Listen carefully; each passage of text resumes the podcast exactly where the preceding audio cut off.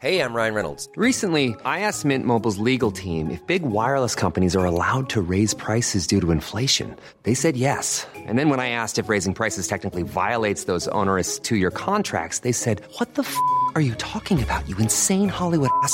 So to recap, we're cutting the price of Mint Unlimited from $30 a month to just $15 a month. Give it a try at mintmobile.com slash switch. $45 upfront for three months plus taxes and fees. Promo rate for new customers for limited time. Unlimited more than 40 gigabytes per month. Slows. Full terms at mintmobile.com. Grand contrôle. Libre et curieux. Au gré du temps, au gré du vent, au gré des ondes. Au gré du vent, au gré des ondes, au gré du grand. Au gré du grand. C'est à l'insu de notre plein gré.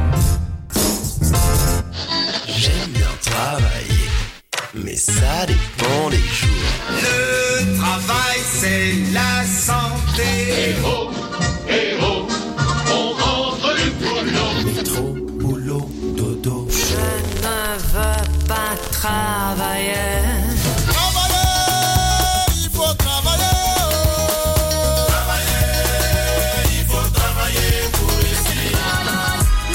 En France, nous passons en moyenne plus de 80 000 heures de notre vie à travailler. Mais qu'est-ce qui nous motive vraiment à nous lever tous les matins?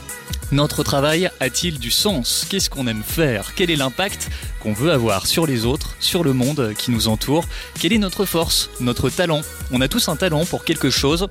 Un talent qui peut avoir une valeur au sein d'une entreprise, d'une association, d'une organisation. Et si aujourd'hui ce talent sommeille en vous, il n'est jamais trop tard pour l'activer. Activez vos talents, ils peuvent changer le monde. C'est le thème de cette émission.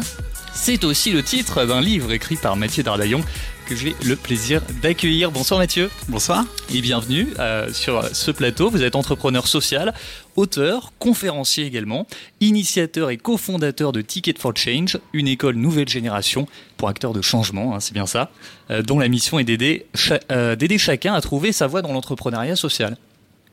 Aude Nguyen, bienvenue. Merci. Bonsoir, entrepreneuse sociale, vous travaillez sur des séminaires, de, des formations euh, pour sensibiliser au risque des ondes sur la santé, notamment pour les personnes souffrant d'électrosensibilité, on va y revenir, et pour repenser notre rapport aux nouvelles technologies. Et j'ai le plaisir d'accueillir également Marie Legac, euh, anciennement chef de projet au sein d'un groupe hôtelier. Vous avez développé le bénévolat pour des associations caritatives à proximité du siège. On peut parler ici d'intrapreneuriat social, on reviendra sur cette notion également. Euh, Aujourd'hui, vous démarrez un nouveau projet, la création d'un lieu dédié à la transition écologique en Normandie. C'est ça, bonsoir. Bonsoir et Simonet Etna, merci d'être avec nous. Bonsoir. Anciennement chef de projet également dans une boîte de traduction, vous êtes euh, maintenant en charge de programmes de formation et d'insertion professionnelle de l'association Kaboubou, ça s'écrit K-A-B-U-B-U, euh, qui œuvre pour l'insertion des réfugiés par le sport. Vous avez plutôt un profil ici de contributeur social, hein, c'est ça? Absolument. oui, On ça. reviendra là aussi sur cette notion de, de contributeur. Euh, bon, on va commencer par le commencement. Qu'est-ce que euh, l'entrepreneuriat social? Comment on pourrait définir ce terme? Mathieu, par exemple. L'entrepreneuriat social, c'est l'idée de d'adresser des problèmes de société, problèmes sociaux, environnementaux, Mhm. en créant des projets qui vont avoir une viabilité économique et qui vont être capables de les adresser à une échelle locale et si possible nationale ou à grande échelle.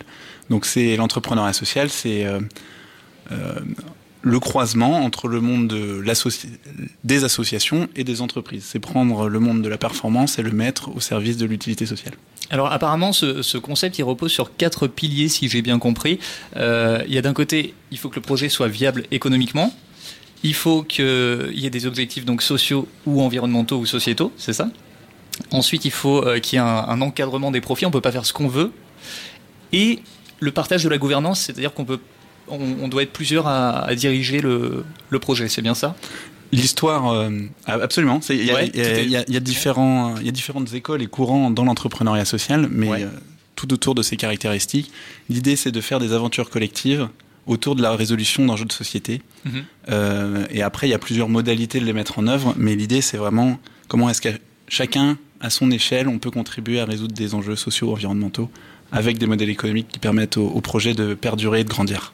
Alors Mathieu Dardaillon, pour comprendre pourquoi et comment l'entrepreneuriat social est devenu euh, si important pour vous aujourd'hui, je propose de revenir un peu sur votre parcours. Vous avez fait de longues études, euh, vous êtes diplômé ESCP avec une spécialisation HEC, vous montez parallèlement, à ce moment-là j'ai noté ça, je trouvais ça sympa, une association d'étudiants pour faire du trekking éco-friendly que vous appelez Star Trek, c'est bien trouvé. Euh, mais plus sérieusement, le but à ce moment-là est déjà de participer à la préservation de l'environnement. Donc vous avez déjà euh, cette volonté d'y contribuer. Vous travaillez ensuite pour plusieurs entreprises, vous rejoignez Destination Changemaker, je vais y arriver. Euh, c'est à ce moment que vous partez 9 mois en voyage initiatique, Philippines, Inde, Sénégal, avec des entreprises euh, sociales. Comment vous avez vécu cette expérience? Ah, c'était extraordinaire. Hein. vous l'avez un petit peu résumé dans, de par mon parcours. Mon fil rouge à moi, ça a toujours été de vouloir être utile d'avoir un impact. Et j'ai toujours cherché euh, comment est-ce que je pourrais avoir cet impact dans ma, dans ma vie, et en particulier dans ma vie professionnelle. Et avec un ami Jonas, on a créé ce projet euh, Destination Changemakers où l'idée c'était, euh, dans nos cours, on en parlait, c'était il y a 8-10 ans, on mhm. parlait très peu d'entrepreneuriat social, voire pas du tout. Et par des lectures, le professeur Younous, 80 hommes pour changer le monde, j'ai découvert ce monde-là, de l'entrepreneuriat social, de l'économie sociale et solidaire, du social business. Ça m'a donné envie de découvrir plus concrètement, comme on en parlait très peu, on a créé notre, euh, en cours, on a, créé notre expérience euh, à nous euh, sur le terrain, trois mois aux Philippines, trois mois en Inde, trois mois au Sénégal, à accompagner les entrepreneurs sociaux, vivre leurs joies, leurs difficultés. on était un peu leur bras droit, on les suivait au quotidien, donc c'était absolument passionnant et c'est ce qui m'a donné envie bah, de poursuivre dans cette voie et puis de croire moi-même que peut-être j'avais un rôle à jouer ici. Et c'est là qu'en 2013, vous montez l'association euh, Ticket for Change. Comment est né ce projet et en quoi consiste-t-il? J'ai été énormément inspiré par euh, quelque chose que j'ai découvert en Inde, donc mhm. dans, ce voyage. Euh, j'ai participé au Jagriti Yatra. Jagriti Yatra, ça veut dire voyage éveil en Indie. Vous, vous mettez 450 jeunes de 18 à 25 ans, vous les mettez dans un train. Et ensemble, on fait 8000 km autour de l'Inde pour mieux comprendre les, les, besoins du pays et voir des personnes des entrepreneurs sociaux en fait qui ont trouvé des, solutions qui impactent des millions de personnes dans la santé, dans l'environnement, dans l'empowerment des femmes, etc. Donc c'est des claques tous les jours de gens très ordinaires qui font des choses extraordinaires à très grande échelle. Moi, ça m'a bouleversé cette expérience et je me suis dit, il faut absolument qu'on essaie de faire la même chose en France. C'est comme ça que j'ai initié Ticket for Change et après, le projet a grandi au fur et à mesure. Oui, mais ça a effectivement bien grandi. En 6 ans, Ticket for Change a sensibilisé 70 000 personnes. 1400 entreprises sociales ont été créées sur cette plateforme, ticketforchange.org. Quel est le, but aujourd'hui avec cette association? Le but, c'est de lutter contre le gâchis de talent. Euh, on vit dans une société où il y a plein d'enjeux sociaux et environnementaux urgents et importants. C'est maintenant qu'il faut agir. Il y a une urgence d'agir. En même temps, il y a une opportunité extraordinaire, c'est qu'il y a énormément d'envie d'agir. 94% des Français veulent contribuer à ces enjeux socio-environnementaux. Il n'y en a que 20% qui le font et que 6% qui le font par leur talent, par leur travail. une autre conviction qu'on a, c'est que chacun a des talents exceptionnels. Euh, il s'agit de les découvrir, de les, de les, développer, de les faire éclore. Donc nous, on veut lutter contre le gâchis de talent. Le gâchis de talent, c'est le fait de ne pas être conscient d'avoir des talents ou de ne pas les mettre au service de problèmes de société importants euh, d'intérêt général. Donc vraiment, notre, notre ambition, c'est vraiment d'activer des talents euh, pour les mettre au service de la résolution de ces grands enjeux de société. Et un concept, je pense, qui parle à tout le monde, vous l'évoquez euh, notamment dans vos conférences, le concept japonais de l'ikigai, euh, qui signifie joie de vivre et raison d'être. En, quoi ça consiste? C'est basé sur quatre idées? En fait, l'ikigai, c'est hyper intéressant et c'est le fondement du livre dont on parlait.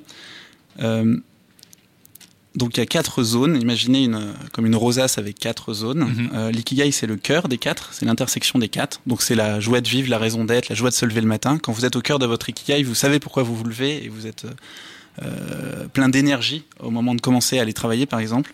Ces quatre zones. Donc la première, c'est découvrir ce que l'on aime vraiment faire. Qu'est-ce qui nous met en énergie? La deuxième, c'est trouver là où on est excellent, là où on est vraiment très très bon. Ensuite, de le croiser avec la troisième zone, les causes de société, là où ce dont le monde a besoin, là où on peut être utile, ce qui nous dépasse. Et enfin, de le croiser avec comment on peut être rémunéré pour faire cette activité, comment on peut gagner de l'argent pour ça. Quand on est au cœur de ça, quand on arrive au cœur de ça, on est à notre plein potentiel, on adresse des sujets de société et on est rémunéré pour le faire. Donc on passe à... On peut construire une vie professionnelle autour de l'idée d'avoir un impact positif. Quand on, est, quand on arrive à être au cœur de, de cet ikigai, après c'est un cheminement, c'est long, Ça prend plusieurs mois, plusieurs années. Mais voilà, il y a des questions qui peuvent aider pour être dans ce cheminement. Et puis on est plus productif, plus motivé, on, est, on sait pourquoi on travaille.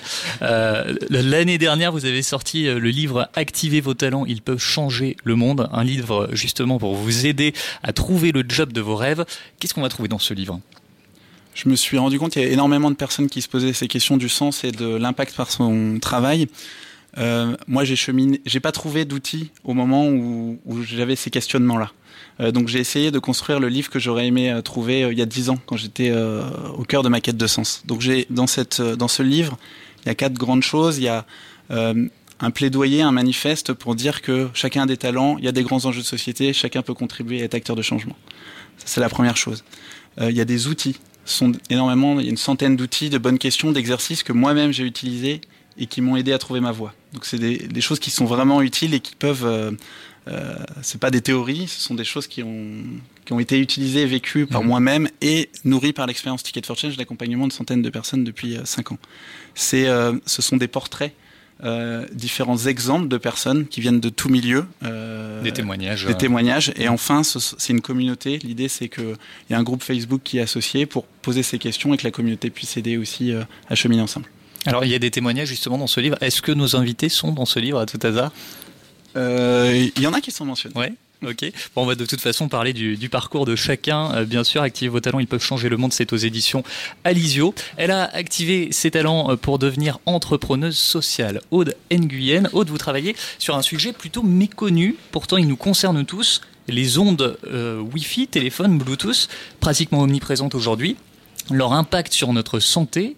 Comment est née déjà cette volonté de traiter ce sujet? En fait, euh, j'ai commencé à m'intéresser aux risques de santé qui étaient liés à l'hyperconnexion via ma mère, mmh. euh, puisque ma mère était euh, électrosensible. C'est-à-dire donc qu'elle était euh, devenue hypersensible aux ondes qui sont émises, comme tu l'as dit, par donc le Wi-Fi, téléphone portable, en gros toutes les technologies sans fil. Et euh, en fait, elle est donc elle est décédée euh, des suites de cette pathologie. Mmh. Et euh, en faisant des recherches au Québec, puisqu'à ce moment-là, je vivais à Montréal, je me suis rendu compte que cette pathologie, elle a été rapportée aux quatre coins du monde. En général, ça touche 5 à 10% des populations dans tous les pays développés. En France, ça représente 3,3 millions de Français donc qui ont développé des symptômes d'électrosensibilité. Donc ça, c'est d'après le rapport 2018 de l'ANSES, qui est l'agence nationale de sécurité sanitaire. Et euh, donc je me dis, enfin ça m'a vraiment ouvert les yeux sur euh, d'une part notre usage intensif des nouvelles technologies et d'autre part sur les effets non souhaités des nouvelles technologies sur notre santé, mais aussi sur notre vie et notre travail. Et c'est pour ça que j'ai décidé de construire un projet en réponse à cet enjeu de société. Vous avez réussi à tirer une force de cette épreuve, c'est tout à votre honneur, et vous avez décidé de vous battre pour sensibiliser aux dangers des ondes sur l'organisme. Est-ce que tout le monde est sensible aux ondes et en plus on n'en est pas forcément conscient oui, exactement. On est tous sensibles aux ondes puisque euh, en fait les ondes électromagnétiques, elles traversent notre corps, donc mmh. elles interagissent avec nos cellules. D'ailleurs, il y a des études scientifiques qui montrent euh, que les ondes vont engendrer une mutation de l'ADN. C'est d'ailleurs pourquoi en 2011, l'OMS a déclaré que les ondes pouvaient être potentiellement cancérigènes pour l'homme. Mmh. Et en fait, certaines personnes, malheureusement, elles deviennent électrosensibles, soit par euh, parce qu'elles sont surexposées à un moment donné à une à trop d'ondes. Euh, par exemple, ça arrivait à l'ancienne première ministre de la Norvège, qui était à cette époque d'ailleurs à la tête de l'OMS et qui est devenue électrosensible suite à un accident avec son four à, à micro-ondes. D'accord. Euh, ou bien parce que voilà sur la durée, on est exposé de manière cumulative à toutes ces ondes et au bout d'un moment, euh, notre corps euh, tout simplement dit stop parce qu'il peut plus tolérer euh, davantage d'ondes et c'est à partir de ce moment-là qu'on peut développer ces symptômes d'électrosensibilité. Alors l'idée à la base, c'était de créer un espace sans ondes où on pouvait travailler, par exemple. Finalement, vous avez un petit peu changé de cap. Le travail autour des ondes commence du coup par la sensibilisation au risque. Vous travaillez sur la, cré la création de formations et de séminaires déconnectés. Oui, exactement, parce que euh, je me suis rendu compte en fait que les gens euh, aujourd'hui sont pas prêts à trouver des solutions sur le marché euh, liées à la protection des ondes, puisqu'ils n'ont même pas encore conscience euh, des risques et du euh, danger. Donc je me suis dit qu'un gros travail de sensibilisation était nécessaire, et c'est pour ça qu'aujourd'hui euh, je commence à monter donc des formations et séminaires déconnectés Mhm. pour euh, accompagner les organisations et les individus dans l'adoption d'une approche plus saine des nouvelles technologies. Et quel serait du coup le but à, long terme avec ce projet? C'est peut-être finalement de créer aussi des espaces dans les entreprises sans ondes. Tout ça à fait. Ouais. Euh, sur le long terme, donc euh, j'aimerais donc euh, créer ces solutions justement. Donc ça peut passer, comme tu l'as dit, par des espaces de travail ou des espaces de coworking sans ondes, qui permettraient de maintenir dans l'emploi les personnes donc qui développent ces symptômes d'électrosensibilité et surtout de briser leur isolement socio-professionnel, puisque aujourd'hui elles vivent complètement en marge de la société. Et petite précision d'ailleurs que je l'ai pas dit parce que forcément aujourd'hui, comme il y a du wifi absolument partout, quand on développe ces symptômes, euh, finalement, euh, on n'arrive plus à travailler, on perd son emploi et on peut juste plus vivre. Donc c'est vraiment un problème majeur à régler. Alors, il existe actuellement euh, un espace dans le 18e arrondissement naturellement protégé des ondes. Euh, que j'ai trouvé Ouais. euh, grâce à l'aide d'ailleurs de Clément Alteresco qui est le fondateur de Bureaux à partager et des espaces donc Morning Coworking Mhm. Et euh, donc j'ai réalisé un diagnostic électromagnétique euh, dans cette salle euh, qui me prête ge- gentiment pour aujourd'hui donner des cours de yoga aux personnes électrosensibles. C'est seulement ouvert aux personnes électrosensibles. C'est ouvert aux coworkers de l'espace et aux personnes électrosensibles. Euh, quel message euh, tu aimerais transmettre à, à quelqu'un qui voudrait se lancer dans l'entrepreneuriat social? Euh, je pense que c'est très important aujourd'hui euh, de partir de qui on est, de ce qui nous anime, de ce qui nous fait vibrer. Euh, je pense que Mathieu va pas me contredire euh, sur ça. Euh, puisque euh, en fait, euh, avant d'identifier la cause pour laquelle on veut se battre, faut vraiment euh, avoir une meilleure connaissance de soi. Et euh, d'ailleurs, le livre de Mathieu est très bien fait pour ça. Je pense qu'il nous donne vraiment tous les outils euh, nécessaires pour euh, apprendre, euh, voilà, à mieux se connaître, à révéler quelles sont nos valeurs, quelles sont nos forces, quels sont nos talents que l'on va pouvoir mettre à contribution de ce qui nous anime, de ce qui nous fait vibrer. Et c'est comme ça qu'on va avoir un grand impact positif sur la société et sur la durée, puisque c'est très important de pouvoir tenir sur la durée. Et ça, on peut pas le faire si on part pas vraiment de ce qui nous anime, de ce qui nous anime et de ce qui fait vraiment profondément sens pour nous. Bon, plein d'ondes, positives en tout cas pour réussir au mieux ce, ce défi Oden, Oden Guyenne. Donc là, il s'agit encore d'entrepreneuriat social. Il existe aussi un autre terme, on en parlait, l'intrapreneuriat. Euh, l'intrapreneuriat social, c'est monter un projet au sein d'une structure existante, c'est ça? Oui, l'entrepreneuriat social, c'est démarrer à partir de rien, entre guillemets, sur une cause de société. L'intrapreneuriat, c'est être dans une organisation et essayer de changer les choses de l'intérieur du système en utilisant les ressources d'une organisation. Alors c'est votre cas, Marie Legac. Euh, Vous avez été intrapreneuse sociale au sein d'un groupe hôtelier. Euh, Vous avez cofondé 1000 pattes pour permettre aux salariés de s'impliquer dans des actions solidaires locales.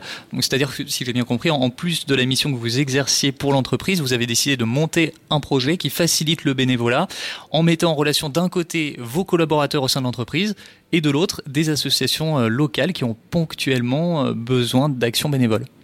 Oui, c'est exactement ça. Euh, en fait, euh, moi, j'avais déjà un job chez Accor Mhm. euh, qui consistait à être chef de projet dans la relation client. Et en fait, je sentais que j'avais envie d'aller un peu plus loin et de faire quelque chose qui était positif et, et qui aurait des conséquences bah, du coup positives pour la société. Et euh, moi, je me suis toujours intéressée au bénévolat. J'ai été active dans plusieurs associations.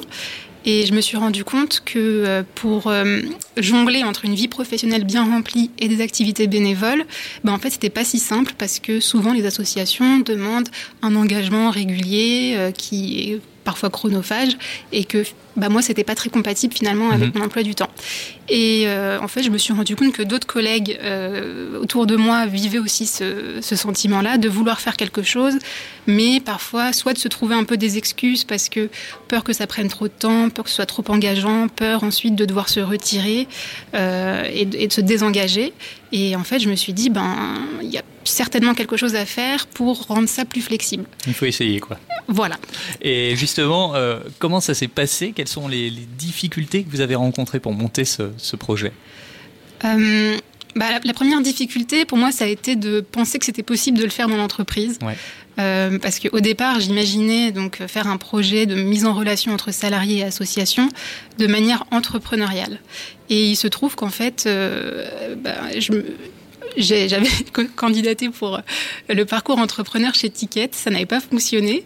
Et en fait, Je pas. et en fait, merci de m'avoir d'avoir refusé ma candidature parce que du coup, en en parlant avec ma chef, euh, ma chef m'a dit mais pourquoi tu le ferais pas dans l'entreprise? Ouais. Et je me suis dit, bah ouais, c'est vrai. Enfin, moi, j'ai envie de parler avec des collaborateurs, de les mettre en, en, lien avec des assos. Et en fait, je suis entourée de collaborateurs dans mon travail. Et euh, donc, en fait, la première chose que j'ai faite, c'est euh, j'ai réuni quelques collaborateurs. Je leur ai demandé s'ils étaient prêts à passer une heure de temps avec moi pour que je leur pose des questions. Et en fait, j'ai enchaîné comme ça des, entretiens avec des collègues pour savoir bah, qu'est-ce qui les attirait dans le bénévolat, pourquoi est-ce qu'il y avait des freins aujourd'hui euh, à s'engager, qu'est-ce qu'ils aimeraient faire plus tard. Et à côté, j'ai fait la même chose avec des associations. Et en fait, je suis allée voir le forum des associations d'ici les Moulineaux à la rentrée. Mmh. Donc, euh, je me suis un peu avancée en allant voir certaines assos en leur disant Bon, voilà, on est plusieurs collègues qui aimerions faire du bénévolat, euh, donc, mais de manière ponctuelle, c'est-à-dire qu'on n'est pas trop prêt à le faire toutes les semaines. Donc, est-ce qu'on peut, si on est 10, euh, se relayer pour agir à vos côtés?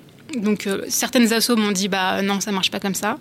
Euh, ou alors on aimerait bien mais la cause que l'on soutient mérite que les personnes soient un peu plus engagées.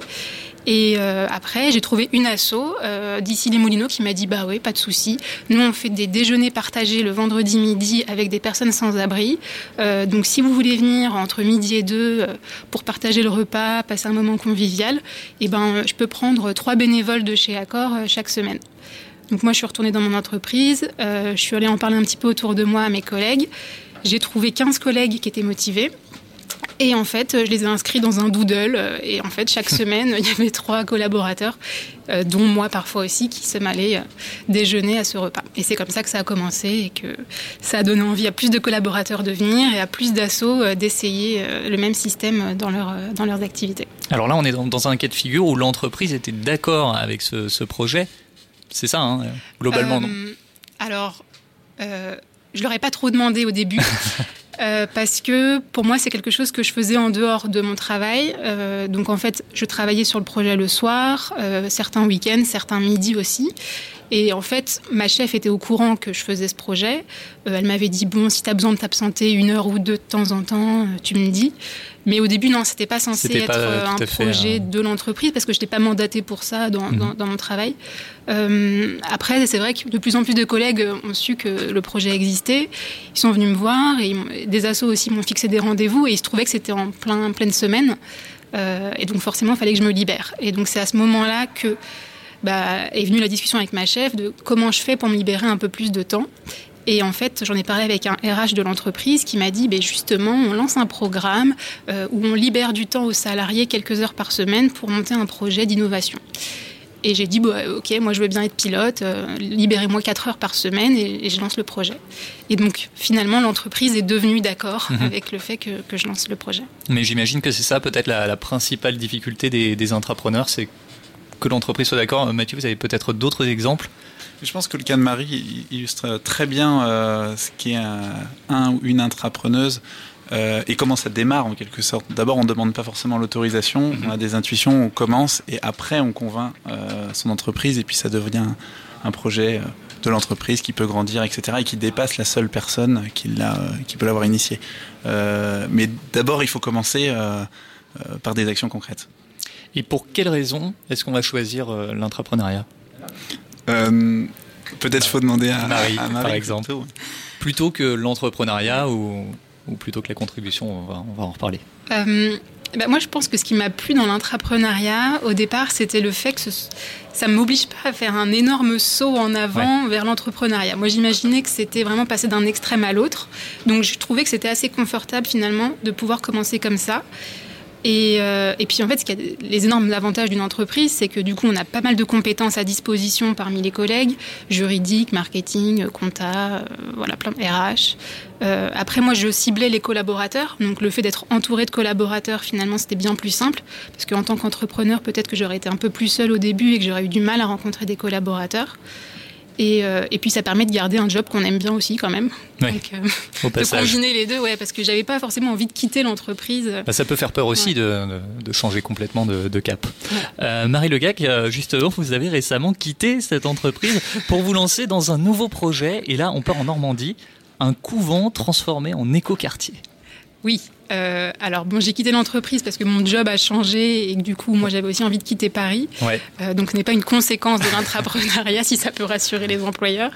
Euh, oui, alors en fait, c'est un projet donc, donc, qui se monte dans la ville où j'ai grandi, en Mhm. Normandie, dans l'Eure. À Vernon. À Vernon, c'est ça. Et en fait, c'est un ancien couvent abandonné, enfin, qui par la force des choses s'est retrouvé abandonné. La, la ville a voulu redonner vie à ce, à ce lieu, a fait un appel à projet et des citoyens, donc sept Vernonais, ont proposé de créer un lieu dédié à la transition écologique euh, dans ce bâtiment. Donc un lieu qui mêlerait euh, café, cantine, euh, ferme pédagogique, potager et puis avec des activités culturelles dédiées à la transition écologique. Et moi, j'ai vu ça dans le journal un jour que j'étais en Normandie. Et je me suis dit, mais c'est super, vraiment, ça m'a appelé. Et euh, donc, je les ai un peu pourchassés pendant quelques mois euh, en leur disant, ah, est-ce qu'on peut se rencontrer? Et puis, il se trouve qu'on s'est rencontrés, qu'ils cherchaient quelqu'un, et, et ce fut moi. je démarre le mois prochain. Super, et ben plein de bonnes choses pour ce nouveau projet. On est à nouveau dans l'entrepreneuriat social. Il existe un troisième profil, c'est le contributeur social. Qu'est-ce que c'est que le contributeur social, euh, Mathieu Dardaillon? Alors, il existe plein de profils d'acteurs de changement. hein. Chez, Oui. chez Ticket for Change, on, a- on aime bien euh, expliquer les avec cette en euh, trois, trilogie, c'est- peut-être plus clair. Les entrepreneurs, les intrapreneurs, comme on a déjà expliqué, et ce qu'on appelle les contributeurs. Euh, en fait, on pense que pour changer les choses, il n'y a pas besoin d'initier des projets. Mhm. Euh, ce qui est le cas des entrepreneurs et des intrapreneurs. Il y a aussi toutes les personnes qui ont des formidables talents, des compétences, euh, de l'énergie à revendre, et puis qui peuvent aider des projets à grandir. Et d'ailleurs, quand on est entrepreneur, intrapreneur, on a besoin d'équipes euh, qui ont ces compétences-là. Donc, être contributeur, c'est être salarié dans une organisation à mission euh, d'impact social environnemental, et c'est clé aussi pour faire changer euh, les choses à grande échelle. Alors ça tombe bien, on parle de contributeurs. Euh, Simone Etna, vous êtes contributeur, c'est incroyable. Vous êtes en charge du programme de formation et d'insertion professionnelle de l'association Kaboubou. Euh, le mot Kaboubou, c'est du Swahili. C'est ça. C'est un mot euh, swahili qui a été suggéré lors d'un hackathon euh, auquel on avait par- ils avaient participé le- les fondateurs de l'association en 2017 avec Mhm. Tech Fugees. Et donc c'est euh, ce mm, Joseph qui est d'origine congolaise, donc un réfugié lui-même, qui avait suggéré ce mot, qui fait référence à une lutte congolaise et à un esprit, donc l'esprit qui incarnait euh, Kaboubou, c'est-à-dire l'amitié par le sport. Alors justement, Kabobo, ça veut dire l'amitié par, l'amitié le par le sport. justement. Alors en, en quoi consiste euh, globalement euh, l'association? La mission de la- de l'association est de changer la vision de, la France, de- des Français sur la crise, ce qu'on appelle la crise migratoire, et de favoriser l'inclusion sociale et professionnelle des réfugiés à travers les métiers du sport. Concrètement, on crée euh, des, euh, des événements, donc des activités sportives. On a des programmes de sport, donc de boxe, de foot, euh, le running, et j'en oublie un, le basket. Oui. Voilà. Euh, et l'idée, c'est de réunir des gens, donc des locaux, des gens euh, qui vivent sur place, des résidents et des euh, réfugiés. Et de, par ces activités, créer du lien social. Donc le sport, le choix du sport comme moyen pour créer du lien social, c'est parce que justement le sport est un langage universel. Mhm. C'est facile. On n'a pas besoin de maîtriser la langue du pays d'accueil. Et on répète le geste, mais on crée des liens. On crée des liens, c'est... euh, euh, Nelson Mandela lui-même qui avait dit à un moment, euh, qui avait annoncé que le sport était, euh, avait le pouvoir de changer le monde. Et c'est c'est complètement vrai. Il n'y a aucune barrière qui tienne quand on est dans une équipe, qu'on joue pour le même but, ou qu'on fait une course, ou euh, voilà, qu'on se met des, euh, des patates en boxe. voilà. Alors vous parliez de langue justement, vous étiez auparavant euh, chef de projet dans une boîte de traduction, donc vous avez des compétences linguistiques euh, et des compétences dans le sport si j'ai bien compris. Pourquoi avoir choisi d'apporter votre savoir-faire au sein justement de ce projet social? Euh, bah, plusieurs raisons.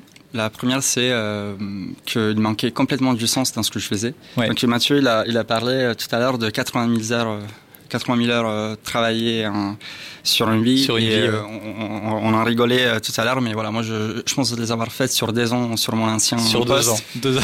Voilà, Ouais. un heure sup. Et voilà, à un moment donné, je me suis dit que ça aurait été bien de, de consacrer sur tout ce temps à une cause qui me tenait vraiment à cœur, euh, quelque chose où je me sentais utile et qui me parlait, qui me faisait vibrer, comme disait Aude.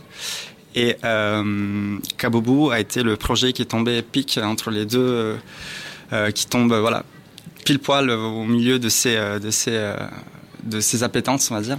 Donc le sport. Donc, je suis un coach de savate de boxe française, donc. Mhm. Et euh, donc la cause de bah, l'immigration, l'inclusion sociale et le- la lutte aux injustices et aux inégalités qui me voilà qui m'a qui m'animait. Et comment vous avez découvert Kaboubou à ce moment-là? Alors, j'ai découvert Kaboubou euh, en participant à un petit déjeuner autour de l'inclusion sociale par le sport Mhm. euh, chez euh, Make Sense, qui est une association aussi qui, qui aide les gens à se, à créer, bah, à s'engager sur des causes. Donc, créant, en créant une communauté globale d'entraide et de soutien justement, et en favorisant l'engagement. Donc j'ai participé à ce petit déjeuner.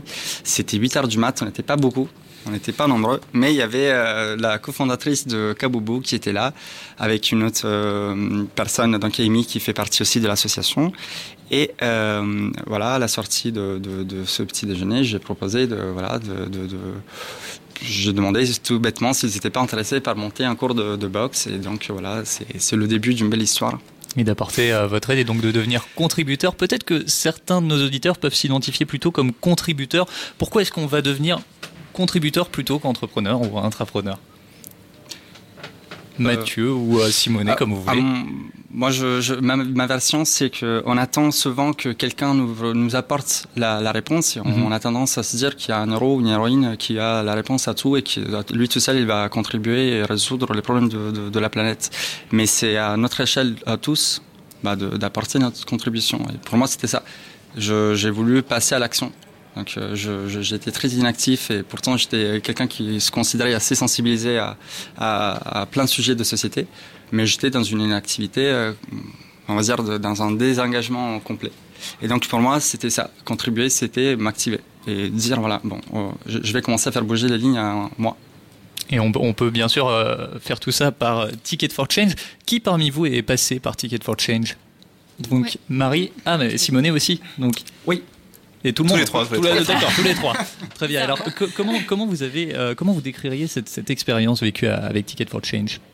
Qu'est-ce que ça a pu vous apporter à chacun? Vous, pouvez répondre à tour de rôle comme vous voulez. Euh, oui, bah, moi, je vais bien commencer. Ok, Marie. donc moi, j'ai suivi le parcours intrapreneur organisé par Corporate for Change. Mhm. Euh, donc c'était une formation que j'ai demandé euh, enfin, à mon employeur de me financer euh, pour du coup euh, euh, accompagner la, la naissance de mon projet Mille pattes. Euh, je leur avais expliqué que j'allais aussi apprendre plein de choses utiles pour mon vrai job. Euh, et en fait, ce, ce parcours, donc sur trois mois, consistait à suivre deux jours de séminaire euh, de sprint par mois pendant trois mois, euh, et entre chaque sprint séminaire, euh, avec des exercices euh, euh, pour, pour m'aider du coup à, à développer le projet. Et en fait, j'ai trouvé ça euh, super et ça a boosté mon projet parce que en fait, ça m'a aidé à amener de la structure dans ma manière d'aborder les choses. Euh, en fait, quand on est au début d'un projet avec une idée, on, on se dit qu'il y y, a mille choses à faire. Euh, on ne sait pas par quel bout prendre les choses, et puis on n'est même pas sûr que son idée elle est vraiment euh, pertinente et qu'elle ouais, voilà. Mm. Et en fait, euh, ce que j'ai bien aimé, c'est que du coup, il y a une réelle méthodologie euh, avec des vrais outils concrets qui m'ont permis bah, d'avancer étape par étape, De structurer de tout ça. structurer tout ça. Et, euh, et au-delà de ça, j'ai rencontré des gens super, donc dans le même groupe que moi, d'autres entrepreneurs. On se voit encore de temps en temps aujourd'hui. Et en fait, de pouvoir partager, d'échanger avec des personnes sur leurs projets, leurs difficultés, d'obtenir leurs conseils aussi, leur regard extérieur, ça a vraiment été super parce que bah, je me sentais moins seule. Puisque dans l'entreprise, bah, quand on est entrepreneur et qu'on a un projet social, bah, c'est pas forcément euh, simple de, de se sentir bien entouré dans, dans un groupe qui vit les mêmes choses. Or là, avec Ticket, c'était c'était le cas. Vous êtes d'accord, euh, Simonet, Aude, avec tout ça? Oui, exactement. Et puis, euh, enfin, moi, pour ma part, euh, Ticket, c'est vraiment euh, ce qui m'a donné envie euh, d'agir, puisque Ouais. euh, je connaissais pas du tout euh, l'entrepreneuriat social Mhm. avant de découvrir euh, ce concept grâce au MOOC euh, Ticket for Change et HEC Paris qui s'appelle Devenir entrepreneur du changement. Et euh, quand j'ai découvert ça, pour moi, ça a paru comme une évidence, alors que j'étais justement aux premières loges d'un grave problème de santé publique, qu'il fallait que je passe à l'action. D'ailleurs, il y a une euh, parole euh, de Gandhi qui est citée dans ce MOOC, qui est euh, celui qui voit un problème et n'agit pas fait partie du problème. Donc, j'ai décidé d'agir. C'est pour ça qu'après, j'ai postulé pour le parcours entrepreneur de Ticket for Change. Et alors que je vivais à Montréal, j'ai fait mes valises et je suis rentrée en France vraiment la veille du lancement du programme. Donc, ça a été un vrai passage à l'action. Simonet, vous voulez partager votre expérience aussi? Euh, bah, je- J'adhère à tout ce qui a été Ouais. dit euh, jusque-là. Et moi, je- j'ajouterais que ça a été euh, une expérience exceptionnelle au niveau humain. C'était, c'est dur à décrire à quel point ça, ça peut être impactant. Ça, bah, pour moi, ça a, été, été vraiment une expérience qui a changé complètement euh, ma vie professionnelle, mais même, je pense, au niveau perso, les connexions que j'ai que j'ai tissées, les liens. Euh, et puis, plus concrètement, euh, j'ai vu beaucoup plus clair sur comment j'aurais pu transférer mes compétences de chef de projet, de gestion, d'un- voilà, de passer d'un chef de projet, comment convertir ces expériences et ces compétences et les transférer, à un sect- les appliquer à un secteur dont je j'avais pas, dans, dans lequel j'étais pas du tout, euh, euh, dont, dont je, je connaissais pas grand chose. Et donc ça, pas seulement ça m'a aidé à, à explorer cet écosystème, donc à rentrer en contact avec des gens qui sont déjà dans ce dans cet écosystème qui est qui est assez euh, exceptionnel. Et euh, voilà, et en plus de d'avoir des réponses sur comment moi je pouvais l'intégrer. Donc voilà. Quel, quel est le, le message que vous aimeriez transmettre à des gens qui sont en quête de sens aujourd'hui? Qui vous voulez Allez-y, hein, faites-vous plaisir. Euh, allez, j'y vais. Euh, alors, euh, je, leur dirais, spontanément, en fait, je me dis, quand on est en quête de sens, ça veut dire qu'on a une étincelle un peu au fond de soi qui titille et qui donne envie de... On sait qu'il y a quelque chose à faire, mais on ne sait pas encore exactement comment. Et euh, je pense que mon conseil, ce serait de ne pas étouffer cette étincelle et de ne pas l'ignorer, de ne pas euh, mettre de côté cette petite voix, mais euh, au contraire de s'investir et de donner du temps pour la faire grandir. Parce qu'en fait, c'est aussi un travail que d'alimenter cette petite étincelle. On parlait tout à l'heure du MOOC. Moi, je sais que, que le MOOC m'a aidé à faire grandir cette étincelle dans le sens où il est super bien fait, ce MOOC. Il y a des, des, témoignages, des exercices à faire. Ce qui m'a demandé plus d'efforts, c'était de faire les exercices. C'est-à-dire de passer 3-4 heures par semaine à, à me poser des vraies questions, à écrire ce que j'avais dans ma tête. Et en fait, c'est comme ça que je l'ai fait grandir et que j'ai eu confiance dans mon idée parce que euh, après j'ai été capable de revenir à ce que j'avais écrit pour me rappeler pourquoi je faisais les choses et vers où j'allais. Donc euh, voilà, ce serait ça mon conseil.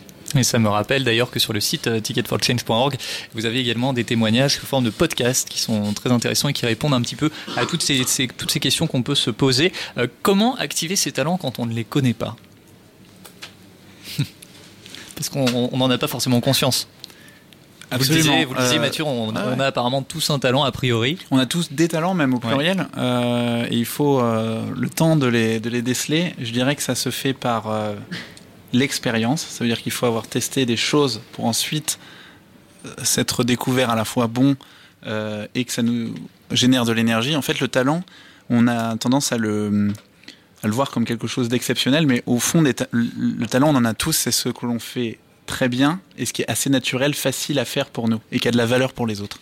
Et donc c'est difficile à déceler parce que euh, pour nous on se rend pas compte en fait qu'on est exceptionnel là-dedans. Euh, c'est les autres qui peuvent nous renvoyer en miroir. Euh, donc il faut avoir testé plein de choses, différentes expériences. C'est en testant différentes choses qu'on peut voir si on était bon dedans. C'est en étant, en demandant les retours d'autres qui nous accompagnent qu'on peut voir qu'en fait euh, les autres peuvent nous éclairer sur nos propres talents. Et puis ça demande du temps euh, et de l'énergie en fait d'être dans une dynamique. On a vraiment envie de se connaître. Euh, donc c'est pas tout de dire ah oui je vais connaître mes talents ça va me prendre une heure et demie. Euh, c'est le chemin de toute une vie et, notamment au début ça prend vraiment du temps à investir. Euh, et il y a après il y a des outils qui peuvent aider des manières de réfléchir. Il y a un état d'esprit aussi je pense qui est essentiel. Mathieu, justement, est-ce que vous avez en mémoire d'autres exemples de projets lancés avec votre association, des applications par exemple, ou des concepts qu'on pourrait découvrir? Ah bah oui, il y en a, il y en a plein. Euh, peut-être je peux parler de le plus connu peut-être aujourd'hui, s'appelle Yuka. Mm -hmm. J'ai l'application dans mon téléphone. Ah, voilà. euh, Yuka, c'est écrit Y-U-K-A. C'est une application qui aide à mieux manger ouais. ou un peu moins mal manger. Euh, quand vous mangez un produit alimentaire, vous pouvez scanner le code barre du produit et ça vous dit si c'est bon, moyen ou pas bon pour la santé.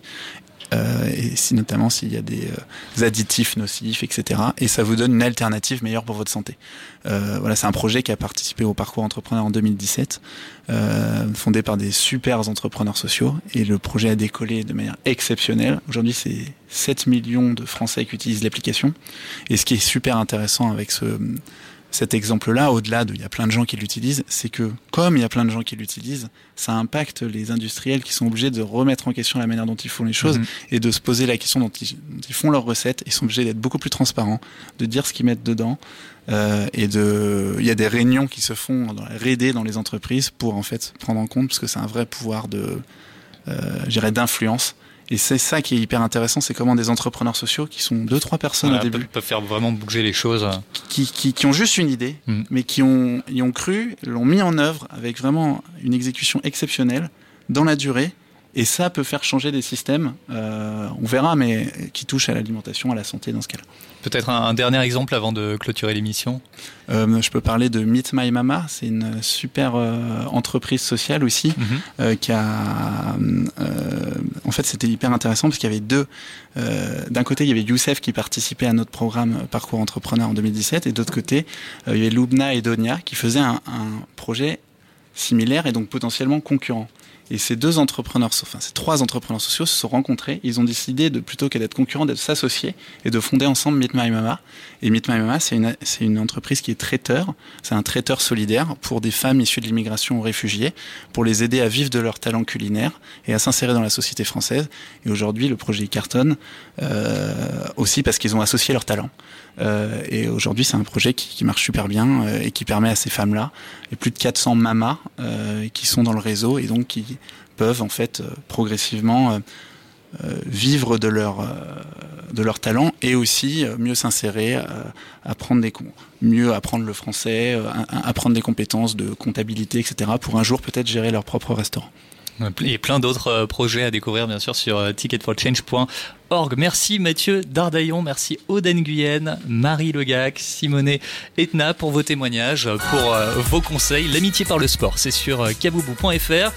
Marie Legac, bon, bonne continuation dans ce beau projet d'éco-quartier pour travailler dans, une, dans un espace sans ondes. Rendez-vous donc dans le 18e arrondissement parisien et sur morning-coworking.com et suivez les conférences d'Aude Nguyen. Et pour euh, retrouver du sens dans son travail, activez vos talents, ils peuvent changer le monde aux éditions Alizio. Dans un instant, vous restez avec nous, conférence pour comprendre comment votre travail peut contribuer à un monde meilleur. Merci à François Touchard, c'était sa première euh, ce soir, il a assuré, qui a réalisé cette émission. Charles Ferry pour la diffusion euh, Facebook. Émission à retrouver bien sûr en podcast sur les réseaux sociaux, sur votre plateforme préférée, iTunes, SoundCloud, Ocha, Deezer, Spotify et bien sûr grandcontrolparis.com. D'après Angèle, aujourd'hui, tout le monde veut seulement la thune et la fame, mais pensez aussi à l'entrepreneuriat social et activez vos talents. À bientôt! Tout le monde veut seulement la thune Et seulement ça ça les fait bander. Tout le monde il veut seulement la fame. Et seulement ça ça les fait bouger. Bouger leur cul le temps d'un verre. Photo sur Insta c'est obligé.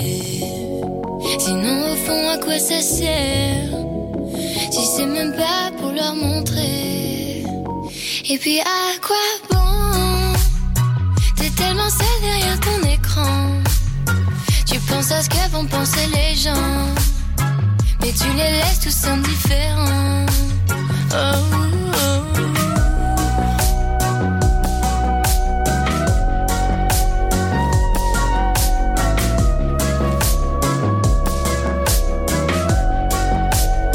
Peut-être je devrais m'éloigner.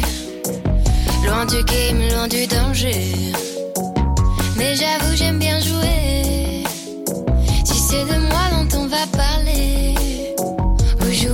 Et je m'en.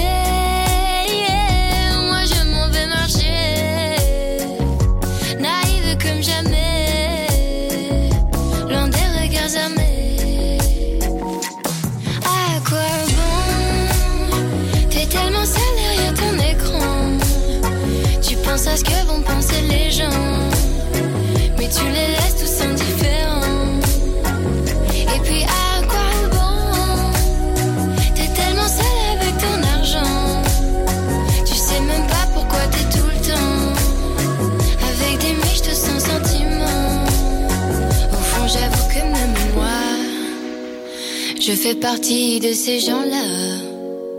Rassurés quand les gens ils m'aiment. Ici c'est très superficiel.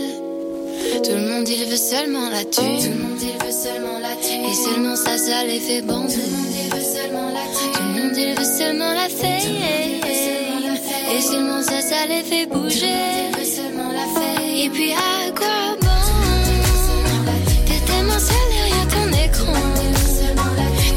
à ce que vont penser les gens. Mais tu les laisses tous indifférents.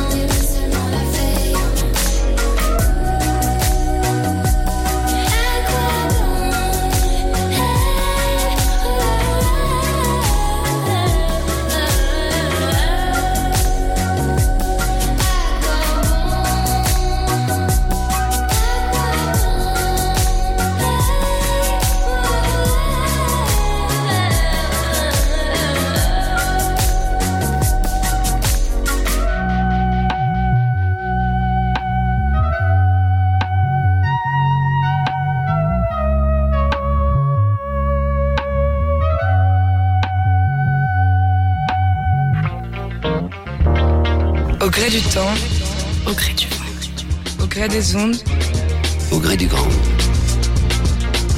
au gré du ground. Ground control, Libre et curieux. libre et curieux. Deserves the best, and there's no better place to shop for Mother's Day than Whole Foods Market. They're your destination for unbeatable savings, from premium gifts to show-stopping flowers and irresistible desserts. Start by saving 33% with Prime on all body care and candles. Then get a 15-stem bunch of tulips for just $9.99 each with Prime. Round out Mom's menu with festive rosé, irresistible berry chantilly cake, and more special treats. Come celebrate Mother's Day at Whole Foods Market.